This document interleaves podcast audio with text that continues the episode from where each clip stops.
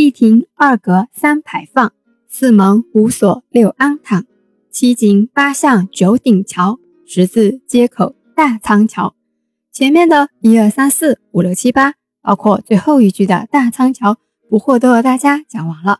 终于啊，要讲九鼎桥了，也是我们金乡卫讲解的最后一站了。金乡卫卫城起初啊，是有很多弯弯绕绕的河水的，九鼎桥呢，也都是架在河道之上。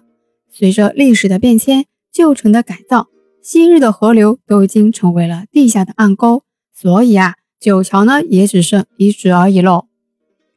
那根据史料的记载，九鼎桥分别是哪几座呢？分别有定远桥、凤仪桥、张家桥、鲁公桥、木桥、大仓桥、火神桥、义广桥。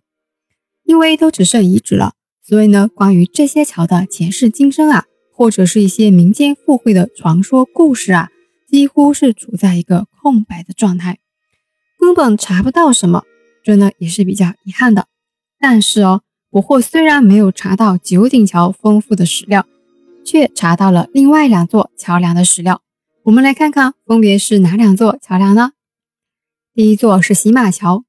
哎，听这个名字，是不是以前的人都牵着马在桥下的河边洗马呢？所以才叫洗马桥啊，还真是。古人有时候取名字啊是比较随意的，没那么多讲究。根据查到的史料记载，洗马桥名字的由来，就是因为抗倭的将士们在沙场征战归来的时候，在干溪畔饮马擦洗而得名的。干溪就是河流的名字。一般我们桥上的栏杆会雕有那种小的石狮子，当然啦，洗马桥也有喽。而且呢，还是二十四对那么多呢，每只不一样，形态各异，非常可爱。因为命名为洗马桥嘛，所以桥两端的栏杆与桥面衔接处呢，还各有一对伸着脖子、飘着鬃毛的石马。洗马桥始建于明末，但是啊，它不在城内，这也就是为什么九鼎桥里没有洗马桥的原因吧。那洗马桥在哪里呢？在金乡卫城南门外一华里处。是一座七孔桥，桥面也很宽，八块石板并铺的，在清乾隆五十三年，也就是公元一七八八年重修了一次。那第二座桥是什么桥呢？是状元桥，修建的历史啊比较久了，建于南宋时期，地理位置在金乡镇坊下村，架在金乡和前后两镇的古道上，所以桥是横贯东西的。桥的建筑样式为两式石桥。